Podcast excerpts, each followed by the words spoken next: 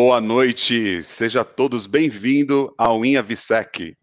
Eu sou o Jefferson Barbosa e agradeço vocês que aceitaram o convite de estar aqui com a gente essa noite. É, hoje, nosso assunto será LGPD, Lei Geral de Proteção de Dados, aplicado à segurança da aviação civil. Né?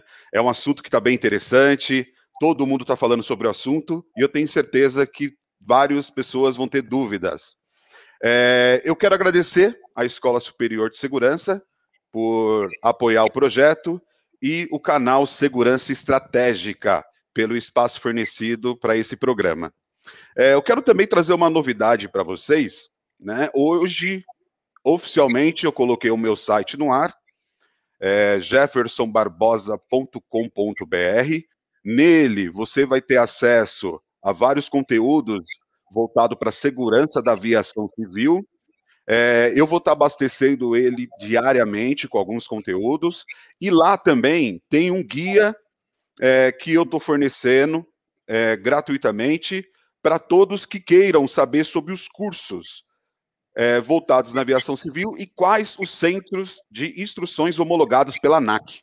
Então, vale a pena dar uma olhada, é, fiz com muito carinho, eu tenho certeza que vocês vão gostar.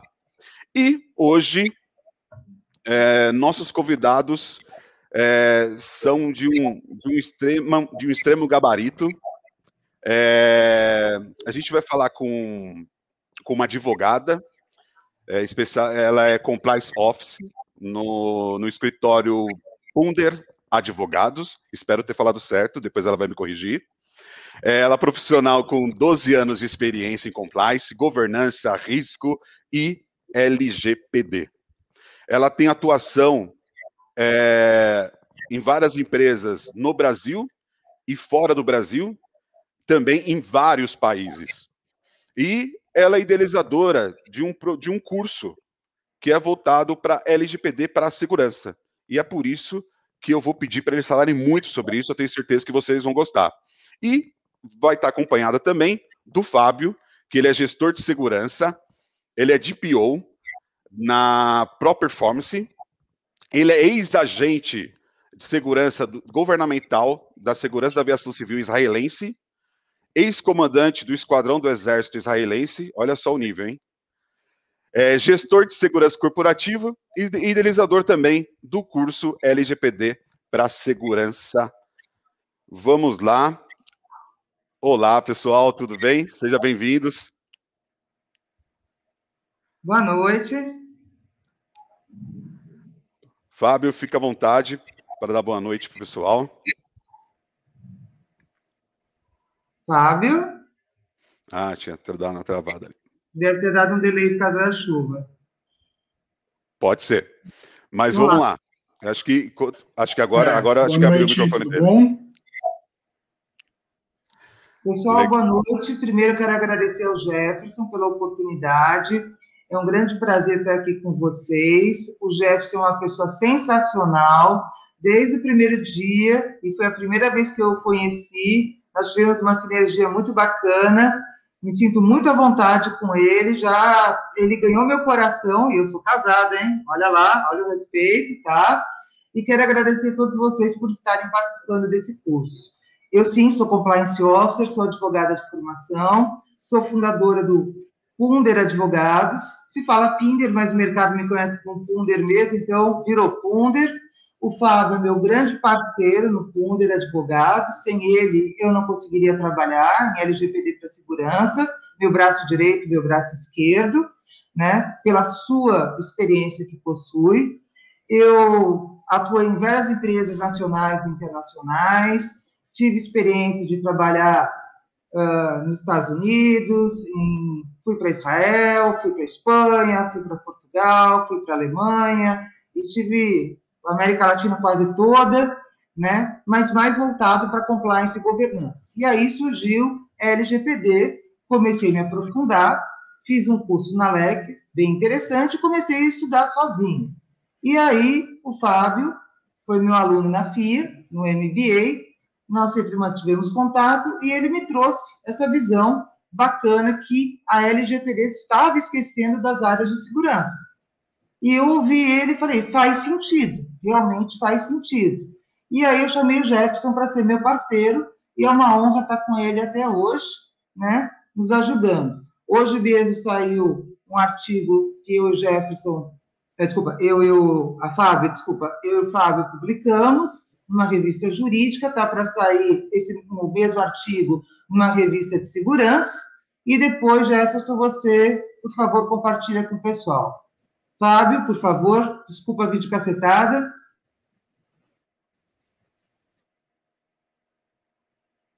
Eu estava até feliz de estar fazendo parte também do projeto. Olá, pessoal, o meu. Vídeo cacetada, perdoe. Vai lá, Fábio.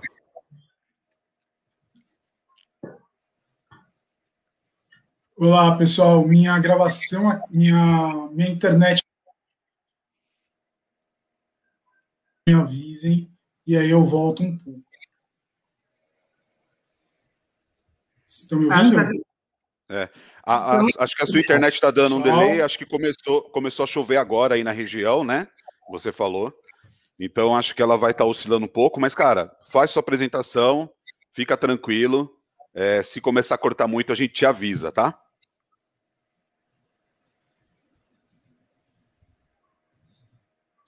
Estão me ouvindo? Agora sim. Estamos. Agora tá ok. É, antes de tudo, Jefferson, muito obrigado pelo convite. Você das minhas, você me foi um flashback. Eu estou voltando para as minhas raízes, que é falar sobre o mercado aviação. Alô? Estão me ouvindo? Tô, tá travando um pouco, mas estamos te ouvindo Só... sim. Legal. Então, um pouco sobre a minha história. Eu, em 2002, eu fui morar em Israel, onde eu fiz exército. Eu fiquei... Eu cheguei ao cargo de comandante de esquadrão no exército e depois disso eu fui trabalhar para o governo israelense como agente dentro da aviação civil e aeroportuária. Então, esse foi aí que eu aprendi realmente a trabalhar na área de segurança. Então, para mim, Israel foi uma escola, é uma escola até hoje, e muitas coisas que eu aplico até hoje são de lá. Voltei para o Brasil em 2010, onde eu fiz faculdade. Depois disso, fui comece, é, comecei a trabalhar no mundo corporativo, depois de algumas consultorias que eu fiz. Dentro do mundo corporativo, trabalhei no Dia Brasil Supermercados, onde o meu diretor me jogou no caldeirão chamado Compliance. Você vai ser o Compliance Officer da Compliance Officer, não, o Compliance Champion da diretoria de operações. Então, imagina ser compliance champion de compliance da diretoria de operações de um supermercado, que é 80% da RH da empresa. E eu falei, ok, vamos lá. Saí correndo para fazer o MBA da FIA, onde eu conheci a Punder.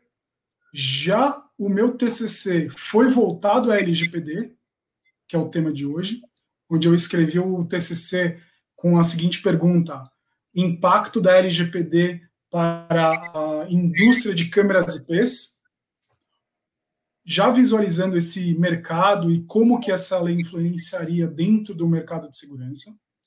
E a partir daí foi só uma ascensão, já fiz curso no Data Privacy Brasil sobre o tema, e agora eu, a gente está trabalhando só nisso praticamente, adequando departamentos e empresas só voltados à LGPD.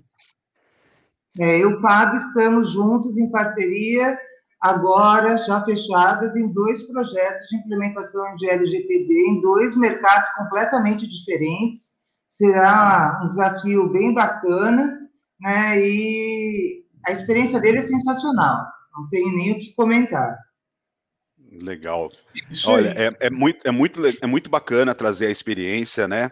É, porque eu tenho certeza que aqui a gente vai ter pessoas também com gabarito profissional muito interessante e outras que estão querendo buscar essa experiência.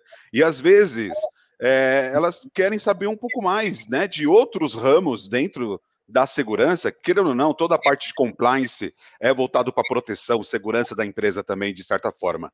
E, e, é, e é bom você ter essa ideia também de uma de novas opções. Então, e vendo o currículo de vocês, é muito bacana. E eu queria fazer outros agradecimentos. É, eu tenho alguns, alguns grupos no Instagram que são voltados é, para a segurança da aviação civil, para os APACs. É, o APAC, Patrícia, é o profissional, ele, ele, é o profissional, ele é o principal profissional de segurança da aviação que tem. Eles são treinados para fazer aquela segurança no canal de inspeção. Eles têm vários cursos voltados para a segurança do aeroporto. Então, é, não tem como não considerar eles os profissionais mais importantes para nós da segurança da aviação. E aí tem esses grupos voltados, eles estão compartilhando bastante as, os nossos projetos aqui do Inhavisec, então eu tenho que agradecer eles por estar tá fazendo essa, é, esse prestígio. É, os amigos do, da segurança da aviação civil, os outros gestores, eles também estão apoiando muito, se colocando à disposição para trazer conhecimento, e, e, eu fico feliz de estar tá tendo esse apoio. A ideia do Inhavisec é trazer conteúdos né, para todos que queiram saber um pouco mais da segurança da aviação civil, é, sem comprometer o sigilo das informações que nós temos que ter. Então é um momento muito bacana de eu falar isso, o sigilo que nós temos que ter, o compliance da, da, da legislação de, de, de, da legislação da aviação civil. E, e eu vou aproveitando, né, para a gente é, pedir para o pessoal, quem ainda não se inscreveu no canal Segurança Estratégica, faça isso, aproveita. Tem outros programas acontecendo lá que eu acho que vai ser de interesse de vocês, eu tenho certeza. E se não for do interesse de vocês, aí você compartilha para o amigo. É, aproveita para dar o like aqui no vídeo a Patrícia falou que ela gosta de ver o negócio bombando, né? Muitos likes. O Fábio também, né? E outra coisa que eles pediram, tá? Eles falaram assim: ó, eu vou participar, mas eu não queria falar sozinho, queria, gostaria que tivesse bastante perguntas. Então, conforme for correndo, eu sei que tem dúvidas, é algo novo. Eu mesmo tenho bastante. Mas eu gostaria que vocês colocassem pergunta no chat. Eu vou estar aqui acompanhando o chat, vou estar passando para eles. Agradeço todos que entraram até agora vi que tem uns amigos que entraram ali logo no começo. É, Colette é um, um, um parceiraço. Ele também tem um programa no canal CT Segurança, que é muito bacana, que é Tacada de Mestre. E tem outros amigos aqui que eu tenho certeza que daqui a pouco vão encher a gente de pergunta. E aí, para a gente começar né, a tirar um pouco dessa dúvida da galera, é, como que a gente poderia falar para eles o que é a Lei Geral de Proteção de Dados. Como que está isso aqui no Brasil? Tá, Jefferson, vamos lá. Primeiro que isso não é um tema novo, porque a Constituição de 88 já falava do direito à imagem. Tá? Depois nós tivemos uma série de leis até chegar ao Marco Civil da Internet, em 2018, a Lei Geral de Proteção de Dados, entrou em vigor, mas não tinha efeitos. Era para ter as empresas terem um ano para se adaptar. Aí prorrogou mais seis meses. E a turma estava naquela esperança que ia prorrogar mais seis, até por causa da pandemia, mas o governo falou não, ela entra em vigor.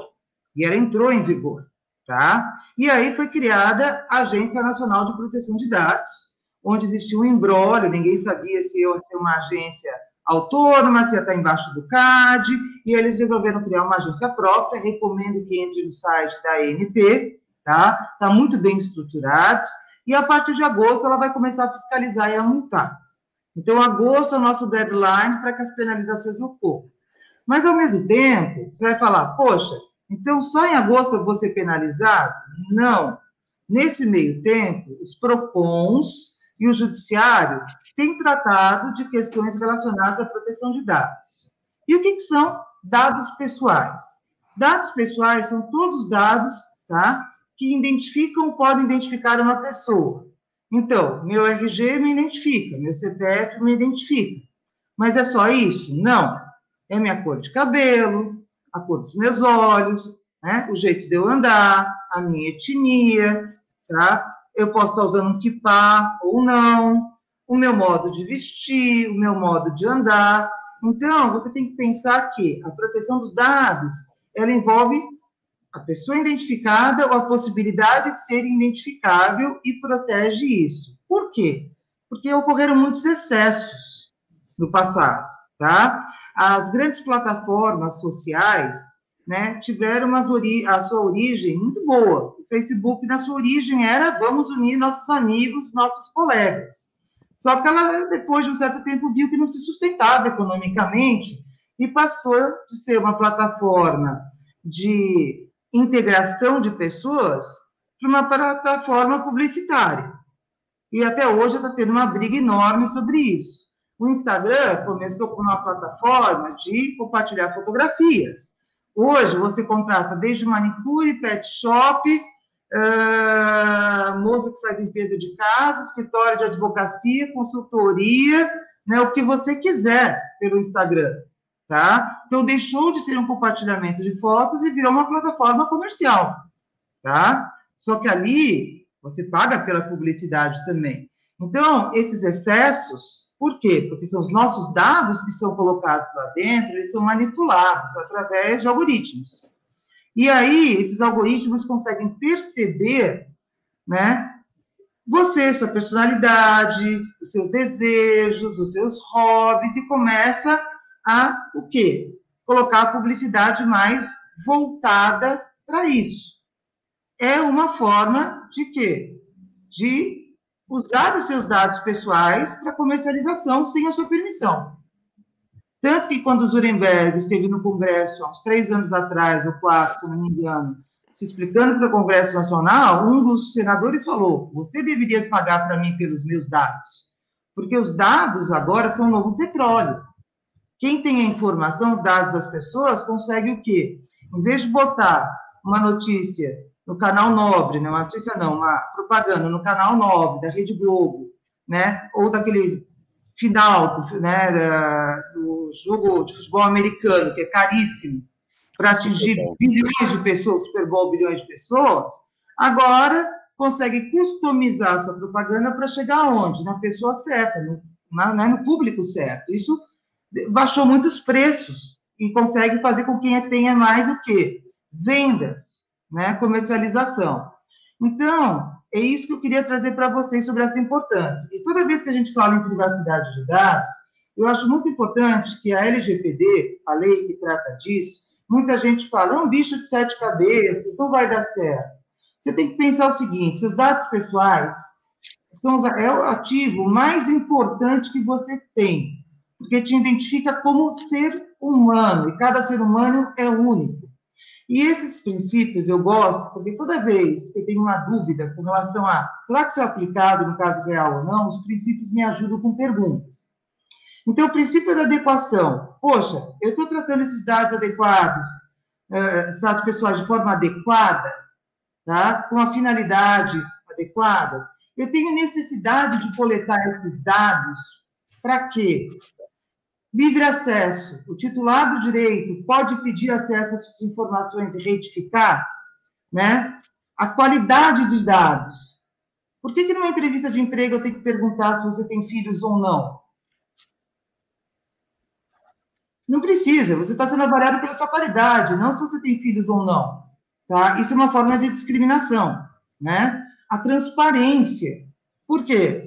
Porque as empresas estão coletando seus dados, eles têm que ser transparentes com relação ao quê? Como vão ser coletados, como vão ser tratados, como vão ser armazenados, como vão ser deletados. A questão de segurança, aí envolve o que o Fábio vai falar, tecnologia de ponta. Imagina você em home office, sem um e-mail criptografado, usando a sua internet própria.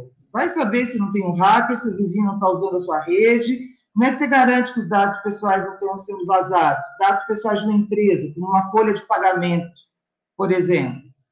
A prevenção, você tem que criar controles internos para prevenir né, é, vazamentos, invasões. Muitas vezes vazamentos são por erros, muitas vezes vazamentos são intencionais, se o empregado está descontente. Existe a responsabilidade da empresa, a prestação de contas da empresa perante a sociedade. e a não discriminação, né, pessoal? Então, é muito importante, na hora que você vai lidar com dados pessoais na implementação de um programa de compliance, pensar nesses princípios, porque eles vão te ajudar a responder muitas perguntas que vocês vão ter. Porque é o que o Fábio sempre fala, eu concordo com ele, tem muitas áreas cinzentas nisso. Fábio, se você quiser completar, por favor. Eu acho que foi, foi ótimo, espetacular a explanação. E o caso mais atual que a gente tem agora aqui na aviação foi esse caso da CITA, né, que aconteceu com, com N, N empresas que a CITA presta serviço. Então, o que, que a gente pode entender? Que o nosso dado ele está ele tá vulnerável se a gente não exerce os esforços necessários de prevenção e segurança. Isso é a primeira coisa. E esse caso, que foi um caso é, de aviação que aconteceu agora, deixa eu ver, em 24 do 2, só foi publicado nos jornais 20 dias depois, no dia 13. É isso aí, no dia 13 do 3. Foi publicado no site da CITA, da CITA no dia 4 do 3. Então a gente tem aí 10 dias de gap né, entre as publicações. A gente tem a primeira no site da CIPA dia 4 e depois dia 13 na, na mídia. E aí o que a gente fala, mas eu como, né, como pessoa, o que que acontece? Eu não tenho que ser avisado na hora ou não? Quando que eu tenho que ser avisado? Então tem N massa cinzenta no meio, né? Esse esse degradê não é branco e preto. Aqui a gente não está branco e preto mundo está indo para esse lado, o mundo está numa. Fábio? Então, hoje a gente já tem cláusulas na lei brasileira que ela já passou, que ela, alô, que ela já passou por duas, três é veto na lei brasileira. Então a gente está com, a gente está trocando a roda essa, esse é o fato. Esse é o fato. Então a gente tem que se adequar o mais rápido possível. E o jeito é. mais rápido da gente se adequar a tudo isso é fazendo e acompanhando o que está acontecendo no mercado. É o que a gente está fazendo. É verdade. E tem uma coisa até que eu deixei de responder. Você vai, né? Poxa, mas as empresas estão implementando LGPD? Muitas estão. Outras empurraram com a barriga porque falaram, ah, eu tenho um ano para isso. Aí depois deram mais seis meses, né?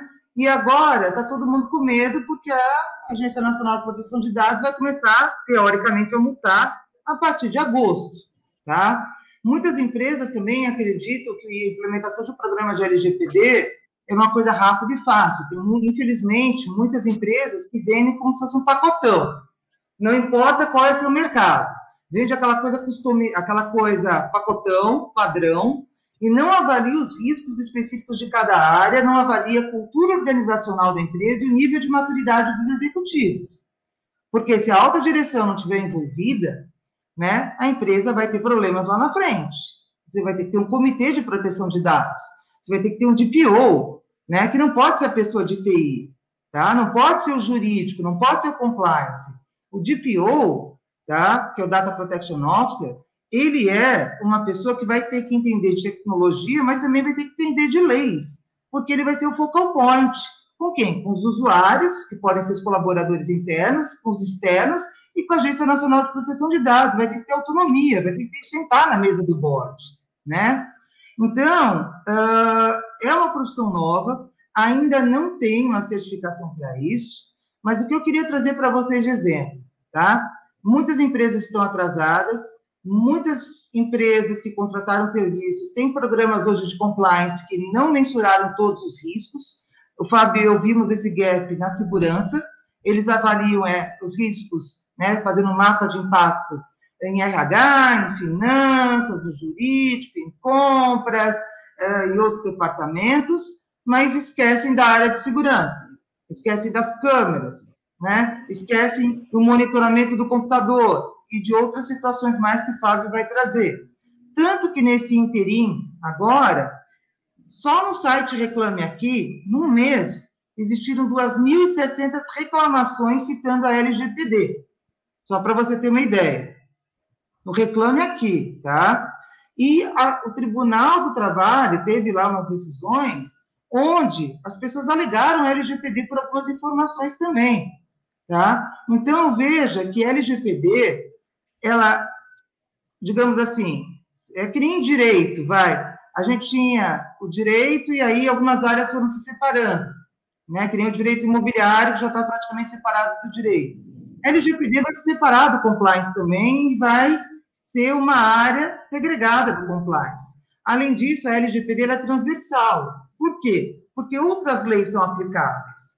Né? A lei do consumidor é aplicável, já também falava sobre a proteção de dados, tá?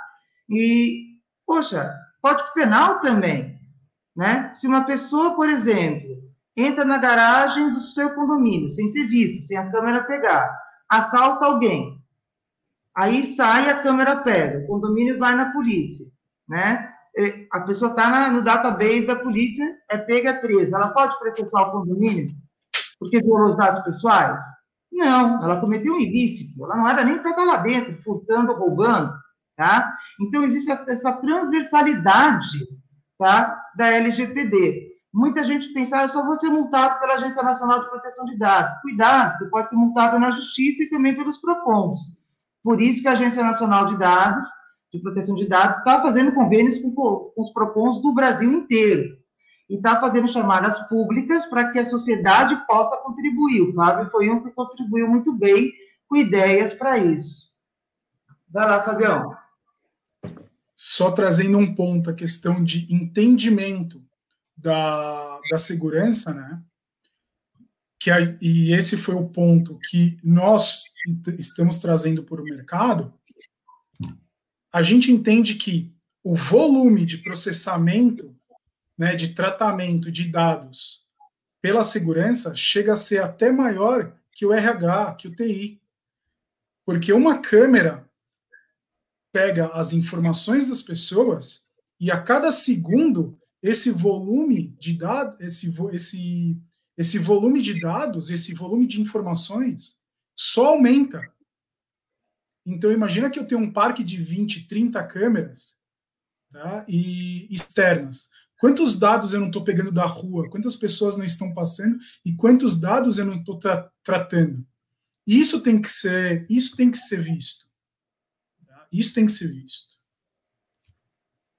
E, pessoal, tem uma pergunta aqui. O conflito das empresas é que, é, é que essas comercializavam essas bases de dados. Bem, a comercialização de dados sempre existiu. Vocês lembram nos anos 80 e 90 que você preenchia uma fichinha e, de repente, seu correio estava cheio de folders, lembra? Folder de restaurante, folder de balada, folder disso, folder daquilo. Isso era um comércio e continua sendo um comércio. Contudo, hoje é ilegal.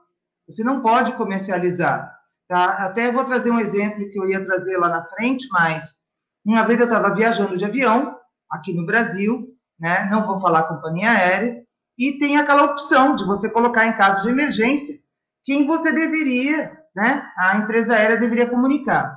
Eu não ia colocar minha mãe porque é uma senhora de idade, né? Então eu coloquei lá o nome completo do meu marido, o telefone dele e também o e-mail, né? Por uma situação de emergência, né? avião caiu, aconteceu alguma coisa comigo, pelo menos ele seria avisado, né? E não ficaria aí preocupado.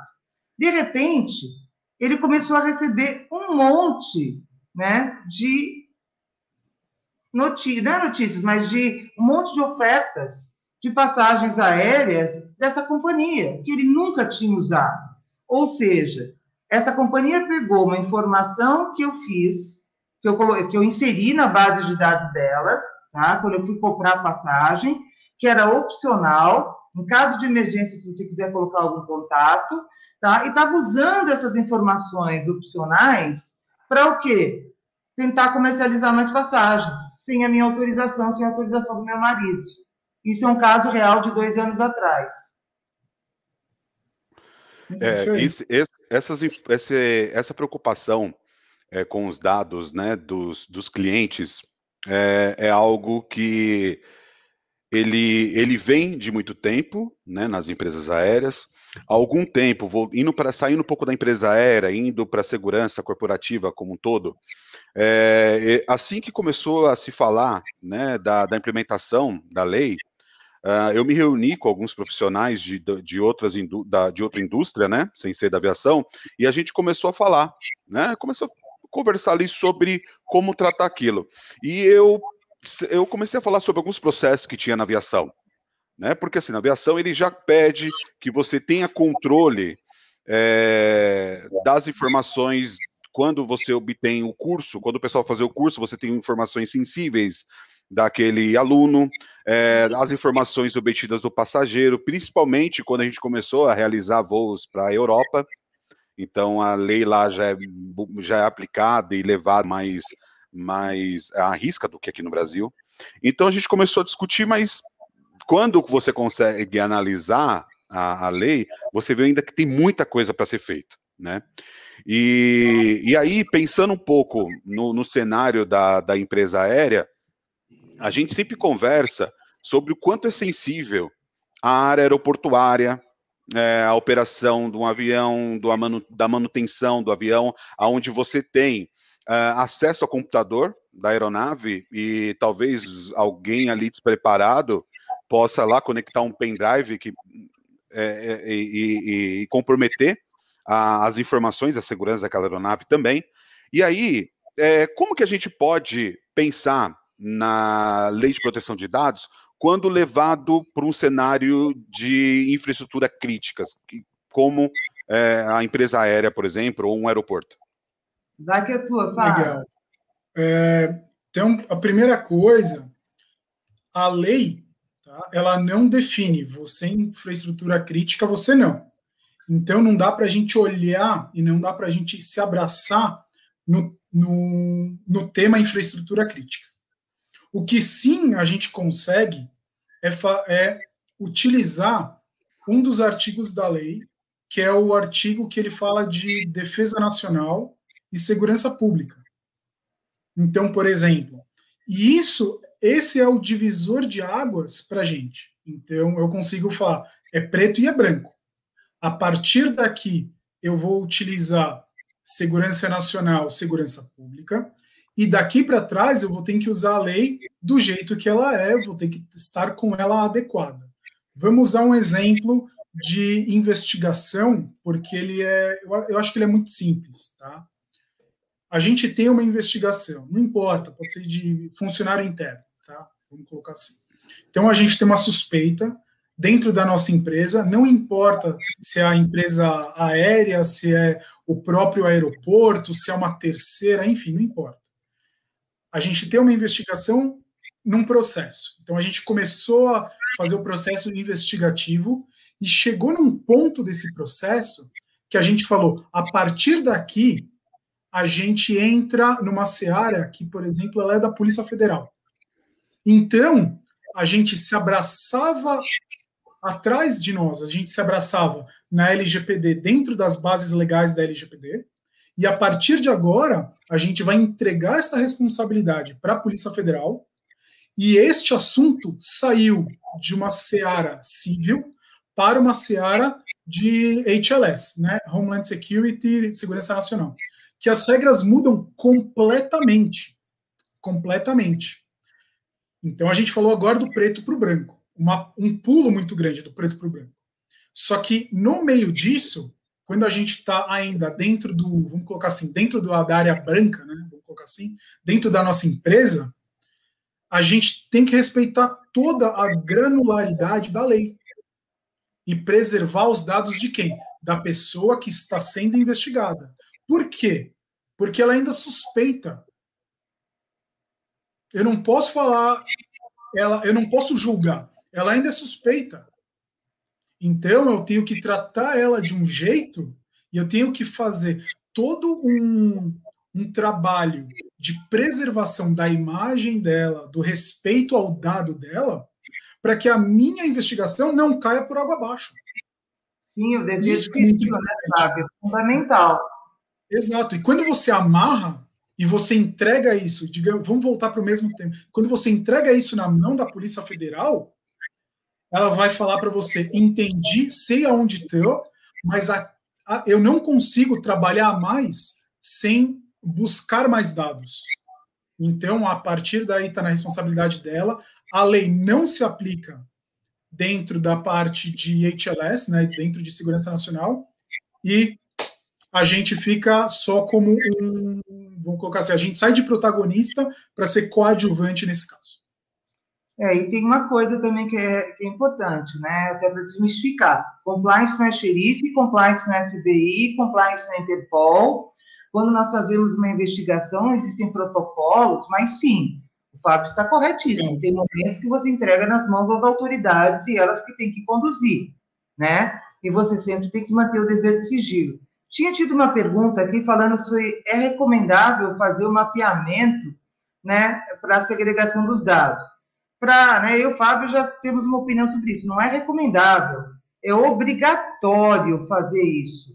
Se você não fizer o mapeamento de risco, análise de risco, mapa de impacto, não importa o sinônimo que você queira dar, entender como todos os dados da empresa são coletados, dados pessoais são coletados, tratados, armazenados, deletados, por quem, como e onde, desculpa falar tudo isso, e para quais finalidades, tá?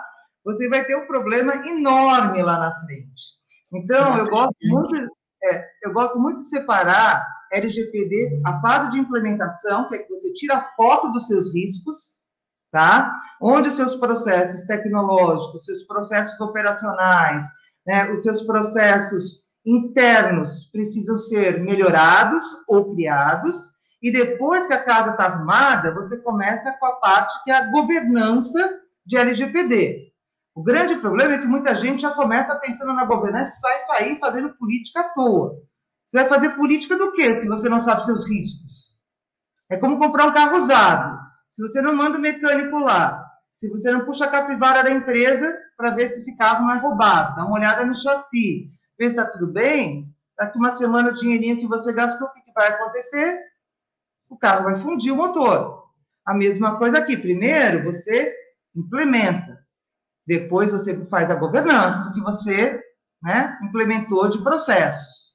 Só que não mexe apenas na questão de ah, agora só fulano pode passar e-mail. Você tem que estabelecer alçadas de autoridades para você acessar certos arquivos. Você vai ter que mexer ali dentro, talvez fazer investimentos em tecnologia pesados, né? criptografia, firewalls, antivírus e outras coisas mais que o Fábio pode falar muito melhor que eu. Muda também a cabeça das pessoas, né? o mindset na hora de mandar um e-mail, né? usando esses princípios. Mas por que, eu preciso dessa informação? Qual a finalidade? Porque você já começa a se questionar até no seu dia a dia. É uma revolução, que eu diria, que existe hoje, qual fundamental, que é um direito fundamental, a sua privacidade e os seus dados pessoais. É, o, antes de eu fazer uma próxima pergunta, obrigado é, pela resposta e obrigado pela Kelly por, por estar fazendo as perguntas, interagindo. E para quem quiser saber também mais sobre aviação, a Kelly é uma especialista na aviação é, de segurança da aviação em geral, tá? É, e outros assuntos voltados, principalmente qualidade. É, ela tá, ela tá no Instagram, ela é bem ativa, faz várias lives no, no, no Instagram. Acho que ela deve estar tá lá. Eu sou Kelly Góes. Ah, eu, eu sou Kelly Góes. Vale a pena. E ela é muito bacana. Tenho certeza que é, você vai gostar de conhecê-la. É, eu tinha uma pergunta para o Fábio que eu achei muito legal. Isso, eu vou, fazer, eu, eu vou colocar a pergunta para o Fábio. Antes de entrar na segurança, aplicar, é, na LGPT aplicado para a segurança, Fábio, aproveitando que você está aí, cara, eu queria fazer um programa só para você falar da sua experiência, tá? Mas, é. aproveitando que está aí, dá um, dá um, dá uma, um, uma palhinha para gente, um pouco desse cenário, né, da diferença do cenário é, da aviação israelense para o Brasil e fala um pouquinho também para a gente como que foi essa experiência. Vamos aproveitar, cara. Legal, legal, legal. Antes de tudo, muito obrigado pelo convite. Eu fico até arrepiado quando eu falo sobre isso, porque é uma emoção muito grande. Eu adoro, adoro, amo, amo, amo, amo. É onde eu aprendi, é onde eu me conheci como profissional, tá? Então, a primeira coisa é o seguinte: a gente sempre tem, a gente sempre tem a nossa experiência baseada no quê? Na nossa necessidade. Qual que é a necessidade de Israel? Simples, fácil e rápido, terrorismo. Ponto. Qual que é a necessidade do Brasil? Tráfico de drogas, tráfico de pessoas. Tá? Então, aqui a gente já tem, baseado o quê? No nosso problema, a nossa experiência vai decolar. E aí que está a grande experiência e que está a grande, a grande reputação do, do mercado de segurança israelense. Ah, se eu não me engano, um ano atrás saiu uma, saiu uma, uma reportagem da própria Austrália falando assim: Israel é, evitou o próximo 11 de setembro aqui na Austrália. Foi alguma coisa assim, eu não lembro agora de cabeça. E também Israel fez uma propaganda falando assim: no último ano nós evitamos 50 atentados terroristas. Por quê? Porque Israel trabalha além das suas fronteiras com outros países, conversando com os países. Hoje não tem país no mundo mais especializado em segurança aeroportuária e aviação civil que Israel. Estados Unidos começou a se preparar aí sobre esse tema depois do 11 de setembro. Só que se você for ver a história de Israel, tá? E o, e o, e o a história de Israel dentro da aviação, na segurança da aviação, a gente está falando que lá atrás, eu estou falando 1930 é alguma coisa, tá? 30, enfim, por aí, ou 40 é alguma coisa, que a gente teve inúmeras tentativas e até atentados é, contra Israel. Então, a gente está falando do Richard Reed, a gente está falando do Anne-Marie Murphy, a gente está falando de Kozokomo, a gente está falando de... Eu estou lembrando agora aqui do, de, de, N, de N casos que eles são públicos, eu não estou falando nenhum segredo, tá? Nenhum segredo. A gente dá uma pesquisada, eu tenho mais base para falar porque eu trabalhei com muitas pessoas que é, e tive aulas com muitas pessoas, meus professores. Então, imagina, eu tinha 20, 30 anos de idade, não, 30 anos de idade, mas deixa eu pensar agora, quantos anos eu tinha? É, de 20 a 30 anos de idade, quando os meus professores com 50, 60 foram pessoas que viveram essas realidades. Entendeu? Porque são essas pessoas que você aprende. Então a gente está falando do, do atentado de Madrid, que foi no check-in, Uh, putz, tem tanta coisa, pessoal, mas tem tanta coisa, tanto material e tanto material legal, tá? E tudo isso que eu estou falando é público. Eu vou falar com mais propriedade porque eu conheci as pessoas.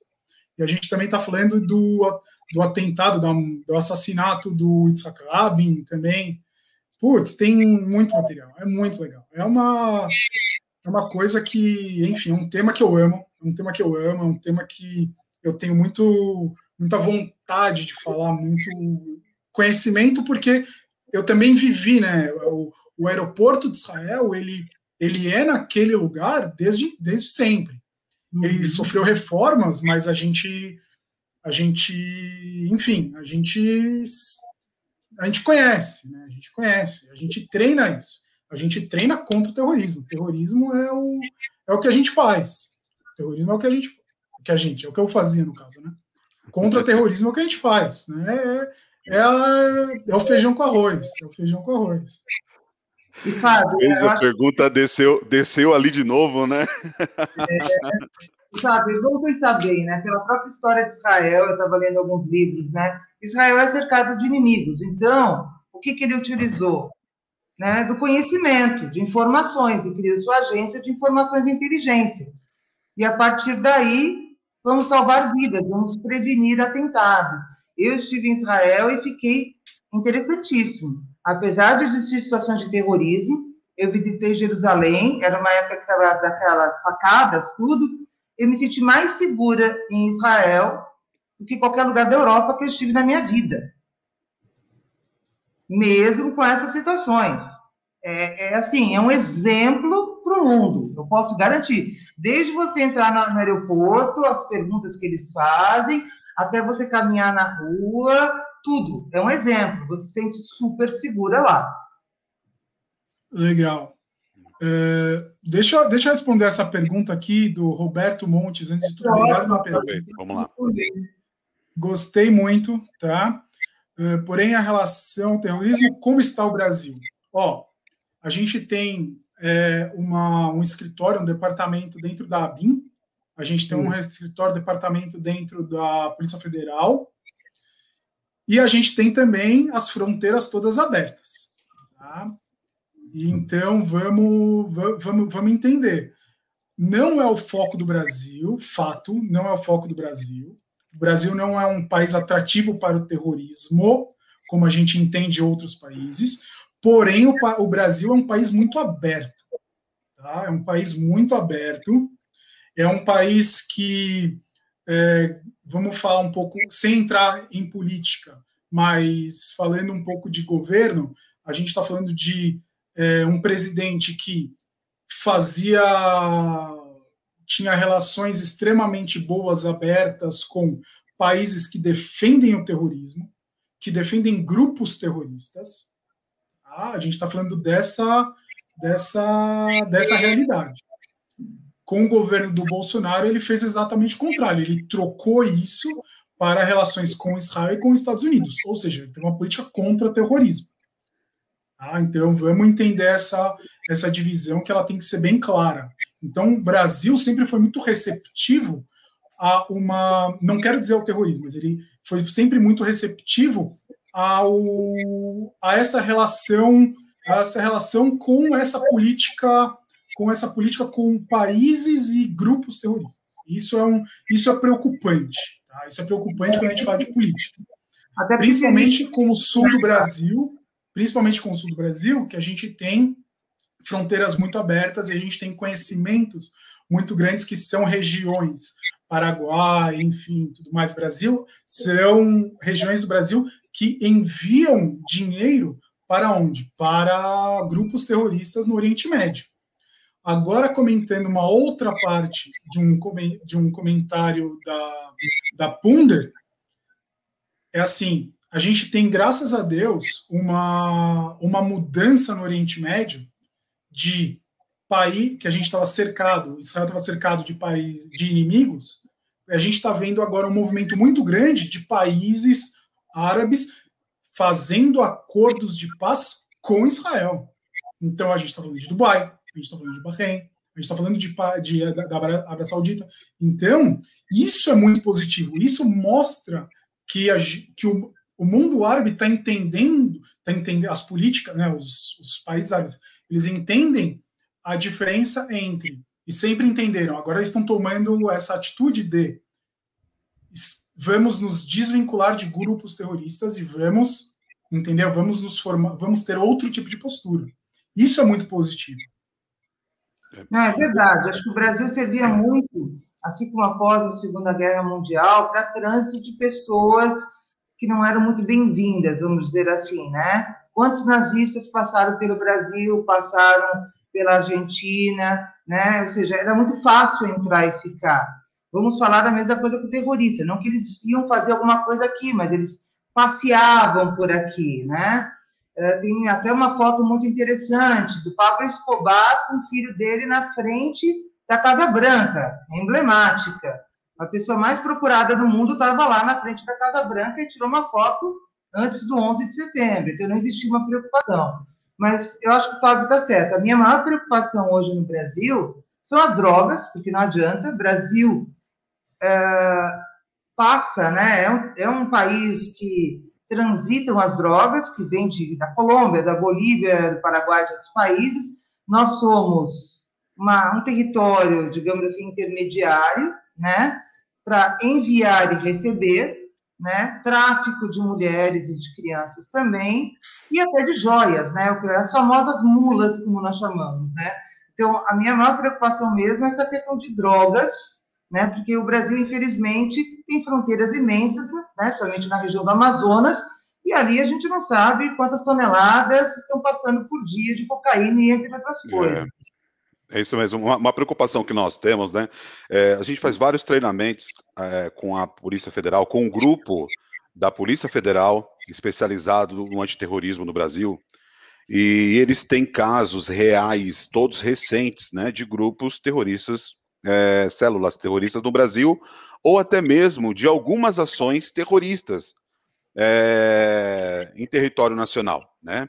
É, por que, que isso não é divulgado? Acho que é até legal a gente falar sobre isso. O terrorismo, ele faz a ação terrorista e ele quer o marketing. Ele quer se promover em cima daquilo. É a forma que ele mostra o poder dele. Então, o grupo de inteligência e antiterrorismo, eles identificam, neutraliza aquela, aquele risco, mas não tem que propagar para a mídia. É diferente do restante. Ah, prendemos um, um, um caminhão ou uma aeronave cheio de cocaína. Beleza, pode ser uma propaganda, né? É legal, eu quero ver preso mesmo. Mas esse grupo, ele age em silêncio. E, e, é muito importante para nós, né? Imagina só a sensação. Eu, fal, eu falei já em outro, outros eventos, né? É, de, um, de um pessoal entrar com um simulacro na aeronave e levantar um simulacro.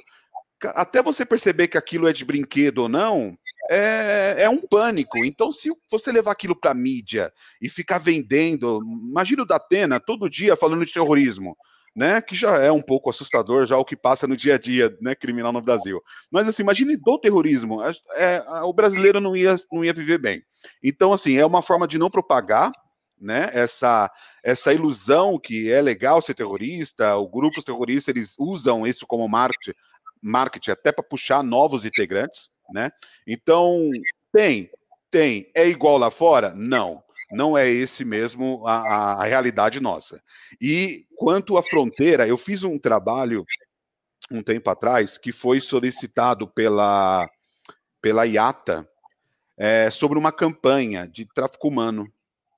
E aí, quando você com, com, começa a, a estudar e ver os casos, eu acho que é uma das coisas mais difíceis de combater.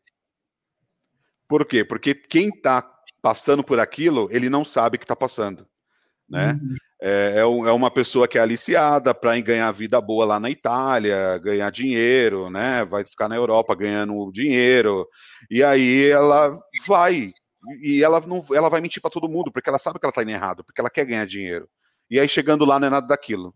Então não é um negócio fácil para combater e para identificar, é bem difícil. Então acho que é uma das coisas que mais me comoveu estudando é, em questão de crime, que a gente precisa ter mais atenção na aviação. É, eu acho que tem mais um, uma pergunta aqui, é do Espina. Espina, cara, obrigado. Espina trabalhou comigo há mais de 10 anos atrás. É, ele é um cara extremamente é, experiente na aviação. É, e a gente trabalhou na Varig Log. Um abraço, Espina. Gaúcho, hein? Varig aí, ó. Varig é mundial, né? Não é nem gaúcho, é mundial. É, com certeza. Que empresa, né, cara? Não, peraí. Tudo que é gaúcho, tá? Ó, eu vou. Eu, eu não sei como responder a sua pergunta, tá? Porque eu tenho muito pouco conhecimento de como isso é feito. Porque olha só, eu não posso agora te dar uma resposta é, e ela não ser real, porque a gente não sabe como o registro de aeronaves ele é feito. E todo o LGPD, a gente faz o data mapping, que é o quê? Que é o mapeamento de todos os dados para entender como esse processo é feito. Entendeu? Então, eu realmente acredito que eu não consigo te ajudar agora que assim de bate-pronto. Teria que estudar um pouco mais entender como isso é feito para conseguir te ajudar. Porque o mercado de, de aviação ele é muito específico, tá? mesmo como o mercado de segurança. E a gente sabe que tem regras e N regras aí, é, vou colocar N regras específicas desse mercado. Então eu vou ficar te devendo essa, meu caro. Olha, eu acho que pode ficar como uma lição para a gente. Quem sabe a gente não faz uma pesquisa um pouco aprofundada e publica alguma coisa sobre o tema, né? Acho legal. Pode fazer uma consideração sobre a nossa... Obrigado, Spina. Vai lá, Fabião. Pode fazer uma consideração sobre a nossa segurança no transporte de carga aérea? transporte de bagagens e tráfico de drogas hoje no Brasil. Acho que tá, vamos tentar. Um também. É, vamos tentar trazer um. Eu vou, eu vou tentar trazer uma. Como fala? Uma. Uma relação com as câmeras dentro do LGPD, tá? Então imagina que a gente está tá dentro de um de um check do, da, do check-in, não no check-in, onde a gente coloca as bagagens, é, no check-in, a gente coloca as bagagens e ali está tudo sendo filmado, tá? E a gente tem que fazer o tracking dessa pessoa, né? Até ela chegar no gate, ou até a gente fazer a verificação das malas. Então tudo isso tem que estar tá registrado, tudo isso tem que estar tá filmado. Só que, por exemplo, como se eu tenho uma pessoa ali, por que, que eu tenho que filmar um ambiente inteiro? Entendeu? Eu tenho que justificar é, filmar um ambiente inteiro só por causa de uma pessoa que é suspeita? Então, aí que começa, é que começa a questão da, da, da lei, que, ela, que a gente consegue considerar dois princípios básicos aí. Primeiro que é o da finalidade, qual que é o fim dessa câmera de gravar, de gravar essa, esse ambiente. Então, no caso, é gravar esta pessoa, certo? Que é o suspeito. E a segunda coisa, o segundo princípio é o princípio da necessidade, que é o quê? O quanto eu preciso gravar. Ou seja, eu vou gravar, eu vou tratar os dados o mínimo possível. E aí que você começa a entrar na seara e começar a cortar e fatiar. Até aqui eu gravo, até aqui eu visualizo, a partir dali eu gravo só só flashes ou só fotos. Enfim, então tem muita coisa que a gente tem que entender. Por isso que na aviação, nesse caso, a gente fala assim, uh, eu tenho que incluir isso dentro de segurança pública. Eu tenho, vou tentar incluir isso dentro de segurança nacional. E aí o que acontece? A lei para de valer. Agora minha pergunta é até para vocês: como que o lobby do aeroporto ele é tratado?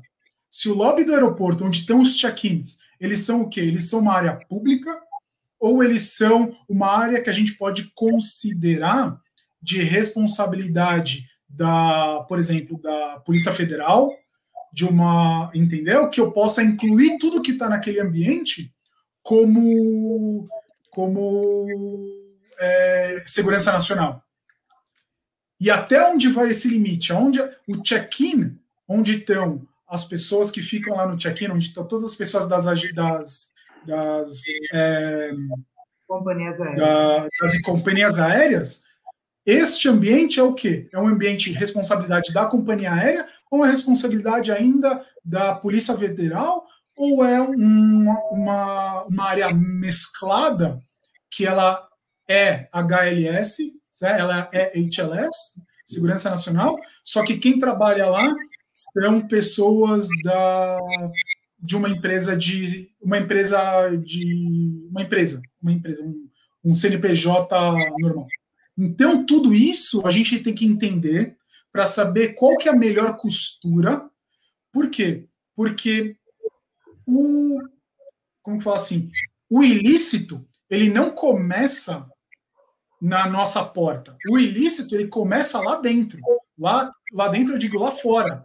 Começa no na bocada, começa no outro país e ele passa por nós. Então, como é que a gente vai tratar a partir de, do ponto que a responsabilidade da operação é nossa?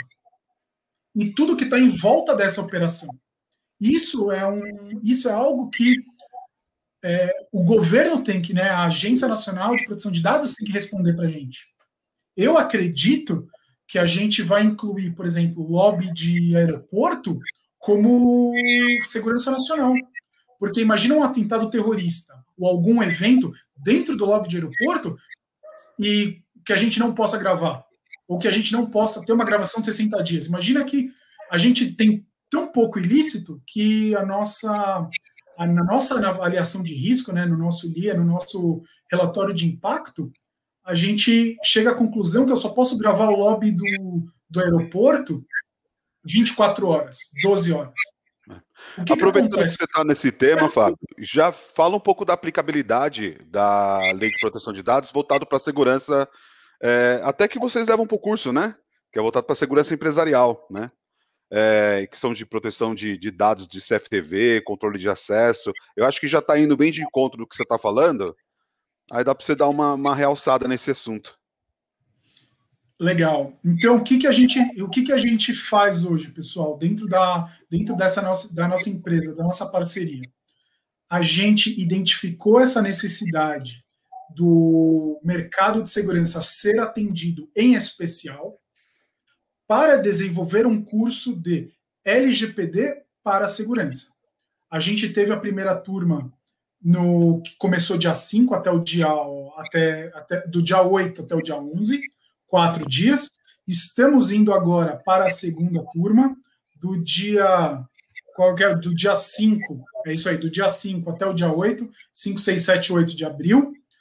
A gente atende, a gente mostra o que é o LGPD dentro da segurança, a gente traz exemplos factíveis é, de câmera, controle de acesso, procedimentos de como que eles têm que ser adequados à LGPD, e também a gente vai tocar agora no LIA, em especial, que é o quê? Que é como se fosse análise de risco do legítimo interesse, que é uma das bases legais do, do da LGPD. É, é, nossa... vou, vou, é a única que a gente consegue atender a segurança, para falar a verdade. Sim. Nosso curso é noturno, até para não atrapalhar o pessoal. Então, nós fazemos quatro horas por noite, tá?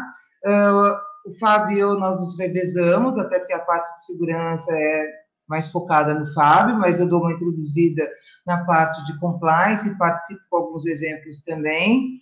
Todos estão convidados, né? Uh, através, se vocês quiserem achar né, nossos contatos via LinkedIn, Patrícia Punder, Fábio Davi, né, ou Punder Advogados, né? E nós vamos abrir essa segunda turma, esperamos que mais pessoas queiram participar, né, conosco, que cada vez mais a gente possa colocar a segurança em primeiro lugar, adequada, né, a está na lei, né? As coisas não precisam ser antagônicas, elas podem ser sinérgicas.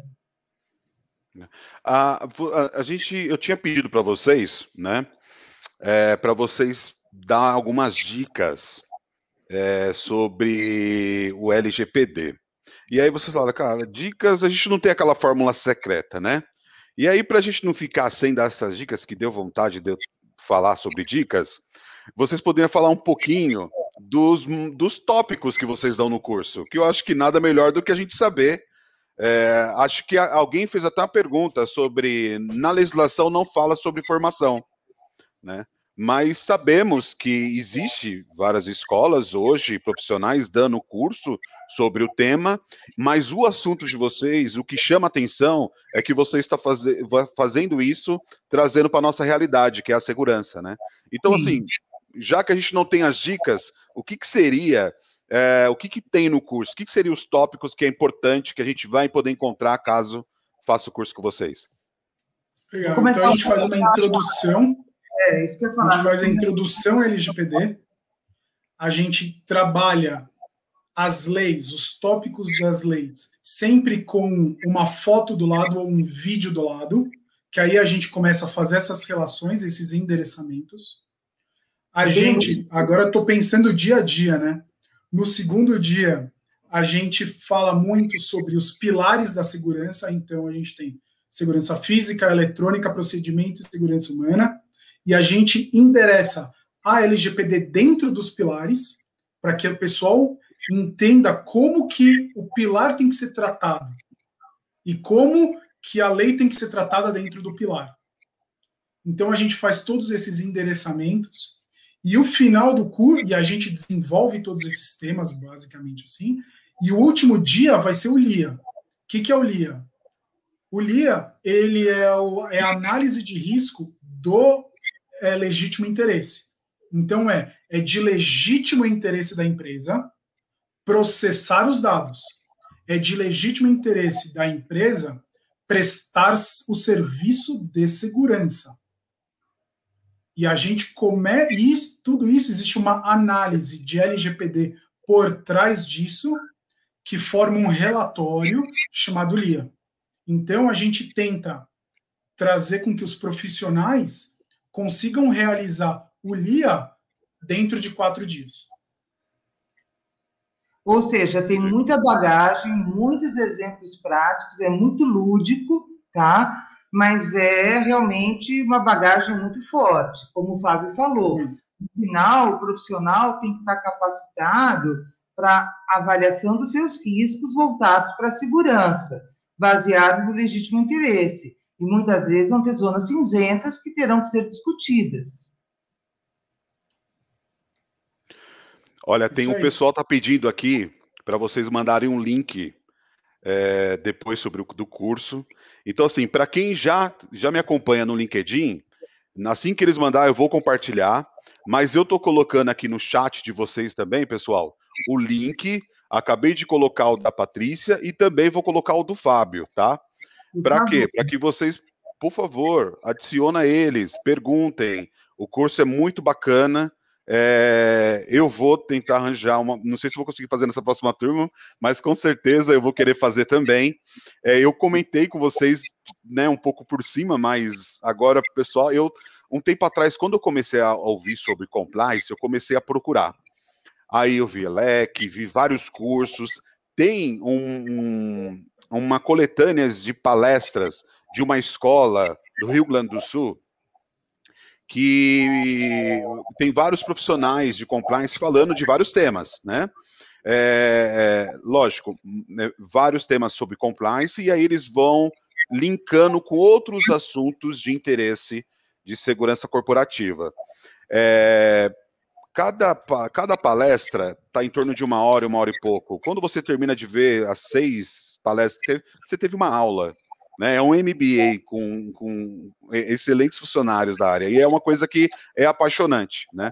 É, eu acho que eu parei um pouco de estudar porque eu acabo investindo um pouco na minha área e aí não consegui encontrar um equilíbrio. Mas eu vou procurando porque, quem sabe, um dia eu não tenho oportunidade de trabalhar atuando na área de compliance também. A minha esposa, ela tá fazendo direito, eu fico, amor, olha o compliance, dá uma olhadinha, né?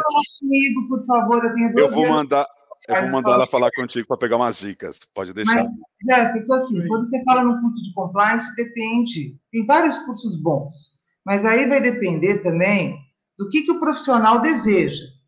Tem cursos que são focados somente na parte de fraudes, que não é o completo de compliance. Tem cursos, né, que já são focados em todo o programa de compliance. Outros já são mais fatiados então, por exemplo, da LEC tem de corrupção, tem de LGPD, tem de crimes financeiros e assim vai. Né? Tem o MBA da UFSCar, que eu sou professora, eu acho ele um dos mais completos que tem, porque ele vai desde a introdução até depois compliance no e-commerce, compliance no esporte, etc. O da FIA é muito bom, mas ele é voltado das fraudes. Então, aí vai depender muito da expectativa do aluno, porque é um investimento que vai ser feito. Eu mesma, eu tenho três, é, quatro certificações, três internacionais e uma no Brasil. Uma é da LEC, de anticorrupção, e três lá fora, né? E eu acho que valeram a pena fazer essas, né, esses cursos lá fora, até pela minha experiência de compliance já está mais avançada, pelas coisas que eu passei com o Departamento dos Estados Unidos, CAD, SEC, CGU, etc., tá? estudar lá fora, porque o meu público-alvo era quem? Departamento dos Estados Unidos, né? ou aqui a, a CGU, né? Lava Jato, coisas do gênero, tá? Mas para o profissional que está começando, eu recomendo avaliar muito bem o que ele quer, a expectativa dele. Cursos bons os três são, não estou criticando nenhum, pelo contrário. O Fábio fez o MBA da FIA né? Mas ele tem que avaliar o que, que eu quero. Eu quero trabalhar mais com fraudes? Ah, eu quero ver fatias e, e, aprender um pouco de cada coisa? Ou eu quero um curso completo? Aí depende de cada pessoa. Legal. A Kelly também, ela, ela até fez uma live esses dias sobre compliance na segurança. E eu eu sei que ela gosta e ela vem se aperfeiçoando mais ainda, que ela tem uma experiência, uma bagagem muito, muito relevante, então é bem bacana. Tem outros amigos aqui já pedindo que vai procurar para fazer o curso. É, tá, Fala lá para que... Kelly vir fazer uma live com a gente também. Tá convidada, Kelly. Vamos fazer, vamos fazer nós três. Ela faz no Instagram, eu vou pedir para ela convidar vocês lá para fazer um bate-papo com ela. Vai ser bem legal. Opa, vamos que vamos. Ah, eu, mas aí eu também quero ir também. Agora fiquei. Não vou, não vou ficar fora dessa, hein? Vamos, bora. Legal, legal. É, deixa eu aproveitar mais um tempinho de vocês. É, eu quero agradecer o, o Leão, Marcelo Leão, pelo convite de palestrar ontem no ITA. Eu fiz uma palestra para os alunos da, do curso de segurança ontem lá no ITA, foi bem legal, para falar sobre a parte AVSEC, né, Segurança da Aviação Civil. É, vários já me adicionaram no LinkedIn, no Instagram e outras redes sociais. É, agradeço pelo interesse na matéria, fico à disposição de todos.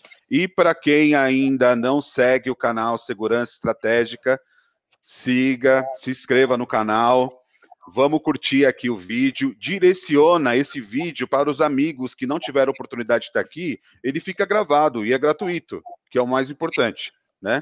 Ele fica aqui gravado, você pode direcionar para os amigos e eles vê também depois. É... Às vezes o pessoal me pergunta, Patrícia, o pessoal fala, pô, mas a gente tem consegue certificado, alguma coisa assim? Olha, o, o, o que a gente faz aqui é quase um curso. Esse bate-papo é um cursinho bacana, né? De, de com, com assuntos, é, às vezes, que o cara não consegue adquirir pagando. Então, o curso ele é grátis. Mas para quem precisa de certificado para fazer comprovação de horas na faculdade, né? É, ou por interesse de mostrar que participou desse evento, a Escola Superior de Segurança ela consegue fornecer é, certificados de participação desse curso, dessas, desses projetos do INAVSEC. Então você entra lá no, na, na escola, na Escola Superior de Segurança, é, é, compra o, o, o, certificado lá, né? Que aí você vai ter que assistir, vai ter algumas perguntinhas sobre o, o, o, projeto, então sobre o que foi dito aqui. Não é só, não é de mão beijada, vai ter que prestar atenção mesmo no que foi dito. É, e aí você fazendo a provinha, você vai ter direito de certificado. Então, para quem tem interesse para cumprir aquelas horas na, na universidade, ou por divulgação do certificado da Escola Superior de Segurança, fica à vontade, que eu acho que vai ser bem interessante também. É, eu acho que está acabando o nosso tempo, mas eu queria dar uma olhada aqui nas perguntas também. É. Falar aqui, ó, por favor, passar o link dos cursos. Pessoal, adicionem Patrícia Ponder, Fábio Davi. Amanhã o Fábio vai estar soltando já lá no LinkedIn o folderzinho, né, que nós criamos, né? Na verdade, ele criou porque ele é um mestre nisso, tá? Já colocando é, a data do curso, como nos contactar, tem que ter no mínimo 10 pessoas, tá? É, para a gente poder aí se organizar para começar a segunda turma no dia 5. Então, o Fábio amanhã vai estar colocando já no LinkedIn, né, a segunda turma, com todas as informações de contato telefônico, e-mail, né, o custo do curso, as datas. A gente cria também no WhatsApp os grupos para trocar ideias, né, Fábio? E depois, mesmo acabando o curso, a gente manda um monte de eh, notícias interessantes sobre LGPD, segurança, que é, nós estamos sempre pesquisando e é muito legal. Tá? Hoje mesmo eu passei uma para o pessoal que foi da nossa nosso artigo que saiu, né, sobre LGPD do Departamento de Segurança, para a turma ler, e vamos passando sempre outras coisas. Então, o Fábio vai estar fazendo isso amanhã. Fábio Davi e Patrícia Funder, tá? Vocês vão ver amanhã já, né, a nossa publicidade do curso. Legal. É, antes de finalizar, eu quero agradecer, Patrícia, Fábio, por disponibilizar esse tempo de vocês para vir aqui falar, dar essa aula. É, eu não sei como dizer, mas vocês falam fácil, parece que tudo é tão simples, né? Na hora que vocês começam a falar. É, e assim, é, é, é gostoso para a gente que está aqui, né? Eu vou me colocar do lado do, de quem está assistindo. é, quem está aqui ouvindo, porque você consegue realmente prestar atenção da forma clara que vocês falam, a experiência. É, eu sei que um monte de gente ficou curioso de querer perguntar mais coisa para o Fábio, porque o pessoal, todo mundo aqui é amante da aviação, e quando a gente fala do Oriente Médio e de todas as crises que tem por lá, a gente gosta de ouvir e ter como referência. É, pra, eu, é, muita, muitas pessoas aqui, na verdade, assim, a maioria vieram aqui hoje por três motivos. Ou foi pelo Fábio, ou foi pela Patrícia, ou pelo tema. Né? E vocês foram ótimos e o tema é extremamente interessante e dá vontade da gente se aprofundar mais. Então, agora a gente sabe que tem o curso, que dá para a gente procurar com vocês. É, para quem quer saber um pouco mais sobre a segurança da aviação civil, não deixe de acompanhar o InAVSEC. Eu passei aí o, o, o site do Jefferson Barbosa. É, para quem está me acompanhando no, no Telegram, a gente tem um grupo lá é, do pessoal que acompanha as lives. Então, geralmente, os palestrantes eles mandam algumas novidades é, para mim e aí eu direciono para lá. Tá? Eu não fico compartilhando em todo lugar, mas às vezes algumas informações eu compartilho só para esse grupo. É, é, uma forma da gente poder interagir ali, de uma, é, trocar informação, sem passar tantas informações é, por aí, às vezes as informações são um pouco delicadas, mas o grupo é sério e eles estão lá para contribuir. É, para a gente finalizar, né, é, Fábio, você tem algum recado final que você quer passar para o pessoal? Alguma orientação? Ou só se despedir? Fique à vontade, é sua hora, meu amigo. Legal. É, então, antes de tudo, se eu puder dar um recado, uma dica, assim, ela é registre tudo, registre tudo, tudo, tudo, tudo mesmo. Registre, porque isso vai ajudar vocês a terem carne para para adequação de vocês.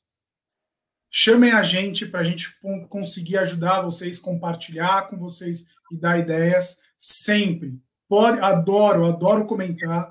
Faço as perguntas no LinkedIn, vamos que vamos e a gente vai respondendo juntos.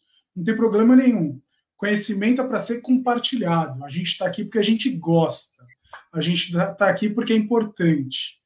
Tá? A, gente, a, a gente quer fazer um Brasil mais seguro. A gente quer trazer esse conhecimento para dentro da segurança. É algo que a gente quer. Uh, tenho, que, tenho que agradecer imensamente e publicamente a Horsk Security, que é um irmão meu, irmão, irmão meu de 30 anos, tá? De 30 anos o Davi, 30, é que ele me, me mandou, me fez ontem, mandou no, como fala, mandou no WhatsApp, falou assim, olha aqui, que eu te mandei, eu falei, que, que vídeo é esse? Ele falou, acabei de botar no podcast da, da, da como fala, da, da evento, é, Events for You, Events for You, da É, Hangar 21, não é Hangar 21, enfim, ele tem, ele tem muitas redes sociais. Tem muitas. Da, da Crew, da, da Crew, da Crew Lounge. Então, e é um irmão meu da Horsk Segurança, é um irmão meu. Brigadão, Davi Horsk, brigadão, gratidão, brigadão pela audiência de todos vocês. Imensa gratidão. Estamos aqui para ajudar, contem com a gente e ó, um beijo, boa noite. Patrícia, vamos lá. É, sua vez, fique à vontade para mandar um alô, um recado para o pessoal. Sim, muito obrigada, Jefferson. Foi um grande prazer. Faço das minhas palavras, as, palavras do Fábio, minhas palavras. Estamos aqui para compartilhar conhecimento. Claro que divulgamos os cursos. Estamos à disposição para esclarecer qualquer dúvida. Também somos parceiros nesse escritório de advocacia, onde prestamos serviços de LGPD. Então, também não se acanhem de conversar com a gente, sem compromisso, caso um dia precisem. Tá? Nós estamos aí com alguns projetos bons em andamento, implementando LGPD em vários mercados, tá? inclusive na de segurança. Então, assim, Estamos aqui para compartilhar. Se depois vocês precisarem ajudar, podemos botar a mão na massa em parceria com vocês. E, poxa, queremos muito participar com a Kelly né, e contigo né, é de uma outra live. E, por favor, faz uma live só com o Fábio, sobre a questão de Israel e segurança, porque eu quero assistir. Eu, é, o Fábio é, eu sou meia judia, digamos meia, sou pelo lado paterno, amo Israel, tive a oportunidade de ir. Então, assim, toda vez que ele fala, eu fico muito feliz, porque me sinto em casa em Israel. Então, assim, faz uma live, porque eu quero assistir e perguntar. Tá? Eu acho que ele tem muito a acrescentar pelos conhecimentos dele, né, essa experiência de vida dele, que, nossa, é sensacional. Muito obrigada a todos. É, eu, eu, eu vou ser sério, acho que eu também fiquei bem curioso em ouvir mais da história dele, né, da experiência. Quem sabe a gente não faz alguma coisa com o David também, né? Que ele tem bastante, ele tem os cursos dele. Eu fiz alguns cursos com ele, é, são de alta qualidade. Eu vou postar no, depois do meu, do meu Instagram ah, o contato dele, é bem bacana. É, ele tem vários, tem curso online também, coisa bem acessível, tá? E é nada com, eu, os treinamentos dele não é nada com valor alto que ninguém consiga fazer. Então tem cursos livres com valores ali bem é, acessíveis, né? É, vamos lá, o pessoal está agradecendo bastante ainda, mas não gosto de passar muito do tempo, apesar do tema ser muito legal. A gente está aí com uma hora e vinte. É, dá para conversar, passa rápido também, né? Mas dá para conversar bastante. Eu sei que depois, quando fica muito grande, a galera vai assistir e, e olha, fala, pô, não, tá muito tempo, é uma aula, vou ter que dividir. Não, dá, dá tempo para você pegar essa uma hora e vinte e assistir na íntegra, então pode compartilhar com os amigos. É, agradeço mais uma vez a disponibilidade de vocês de estar aqui com a gente. É, foi muito bacana. O assunto ele me interessa demais. Eu acho que eu fiz essa live para mim, né? Tipo, para eu ficar ouvindo. Que bom que teve outras pessoas que veio aqui poder acompanhar com a gente, para não ficar só eu é, é, admirando o assunto. E semana que vem a gente vai ter mais um em Avisec, com certeza com conteúdo relevante para vocês que estão na aviação civil e querem que se aprimorar no assunto. É, o Inhavisec ele tem o propósito de trazer conteúdos para todos. Né? Sabemos da dificuldade é, de conteúdos com assuntos para o Brasil. A maioria dos assuntos é, de, é, é internacional, é de outros países, cursos. O que nós temos aqui nós temos cursos de qualidade, centro de instruções de qualidade, que eu já até falei do guia que eu tenho disponível no meu site. E para você se aprimorar, o Inhavisec é um canal para isso, tá? É, para os amigos ainda que não compartilhou, compartilhem o Inhavisec, vale a pena, tá? Eu estou à disposição também para ajudar todo mundo. Eu coloquei, enquanto a gente estava falando aqui, Patrícia Fábio, eu coloquei no chat o LinkedIn de vocês, tá? mas depois eu vou compartilhar de novo nas redes sociais. É, então, para finalizar, um abraço para todo mundo, boa noite, obrigado. Boa noite, tchau, tchau. Tchau, tchau. Use.